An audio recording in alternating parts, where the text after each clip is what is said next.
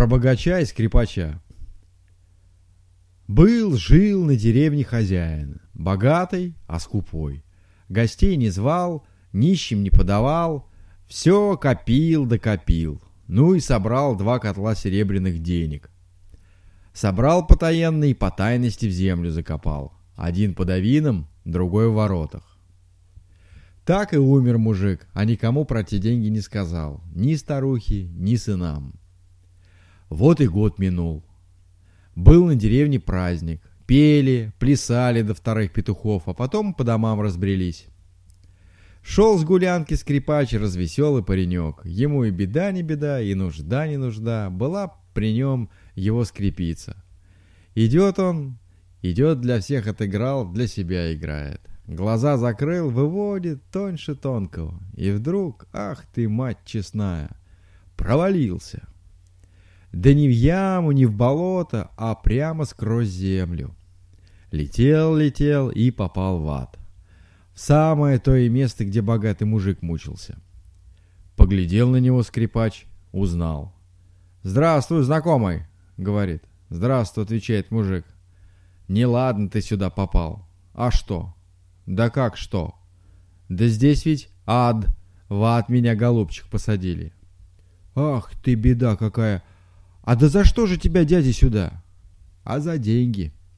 Был у меня, братец, денег много.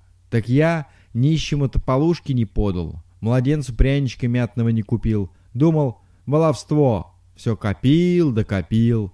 Ну, стало быть, и накопил себе. Вот сейчас станут они меня мучить, палками бить, когтями терзать. Испугался скрипач. А как же мне-то быть, спрашивает. Не ровен час и меня замучает. А ты поди схоронись на печке за трубой, может и не приметит. Спрятался скрипач в уголок, а тут и набежали, не наши. Стали богатого мужика бить, терзать, каленым железом жечь, бьют да приговаривают. Вот тебе и богатей от нас чертей. Тьму денег накопил, а спрятать не сумел. Туда закопал, что нам и стражить-то не в моготу. В воротах бесперечь ездит, лошади нам голову подковым поразбивали, а в авине цепями нас молотит. Излупили его, как сидорову козу, и убежали. Перевел дух мужик и говорит скрипачу, «Если выйдешь отсюда, у парень, скажи моим детям, чтоб взяли деньги, один котел у ворот закопан, другой в авине, и чтоб раздали на нищую братью. Все, чтоб раздали, до полушки, слышь? Слышу, дядя, слышу. Коли выйду живой, скажу. Да вот выйду ли? А уж старик ему опять кивает. Прячься, мол, прячься. Он скорее за трубу, а уж не наши-то и воротились. Туда-сюда снуют, воздух нюхают. Что это, говорит, здесь русским духом-то пахнет? Так ведь вы по Руси ходили, вот русского духа и набрались, говорит мужик. Ага, как бы не так. Стали они по всем углам шарить и нашли скрипача на печке. Ага, ха-ха, кричат. Скрипач здесь и со скрипицей. Но стащили его вниз. Но, хочешь живой быть? Играй. Он и заиграл. Играет, играет, играет, играет, играет, играет. Три года без передышки играл. Под конец так уморился, что и рукой еле водит, и глазами не видит. И что думает за диво? Бывало. Играл я в один вечер все струны изорву, а теперь третий год пилю, а все целое. Господи, благослови. Только сказал, все струны и лопнули. Ну, братцы, говорит скрипач, сами видите, лопнули струны, не на чем больше играть. Отпустите вы уж меня домой, сделайте милость. Постой, говорит один нечистый. У меня есть два бунта струн, я тебе принесу. Сбегал и принес. Делать нечего. Натянул скрипач струны, взялся за смычок. Ну, господи, благослови. Опять струны лопнули. Нет, ребята, не годятся мне ваши струны, скрипач говорит. У меня дома свои есть. Давайте схожу. Они наши его не пущают. Нет, говорят. Ты уйдешь. Да кто же от вас уйдет, говорит скрипач. Ну, ну не верите, пошлите со мной кого-нибудь и в провожатые. Так они и сделали. Выбрали одного и послали наверх со скрипачом. Вот приходят они на деревню, слышат, в крайней избе свадьбу справляют. Сходим туда, просит скрипач. Давно я на свадьбе-то не был. Сходим, пожалуй. Вошли в избу, узнали все скрипача, обступили, кричат. Где ты, братец, три года ты пропадал? А, на том свете был. Поднесите-ка венца поскорей.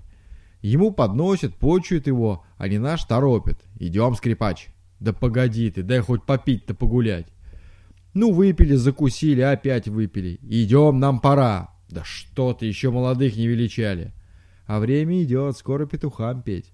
Да что ж ты, поздно. Да какой ж поздно, раннее рань. Вот я еще песенку одну сыграю и пойдем. Вам-то ведь три года играл. Взял он у музыканта скрипочку и заиграл. Нечистый говорит, да брось. А он не слушает. До той поры играл, пока петухи не запели. А как? Запели петухи, не наш-то и пропал.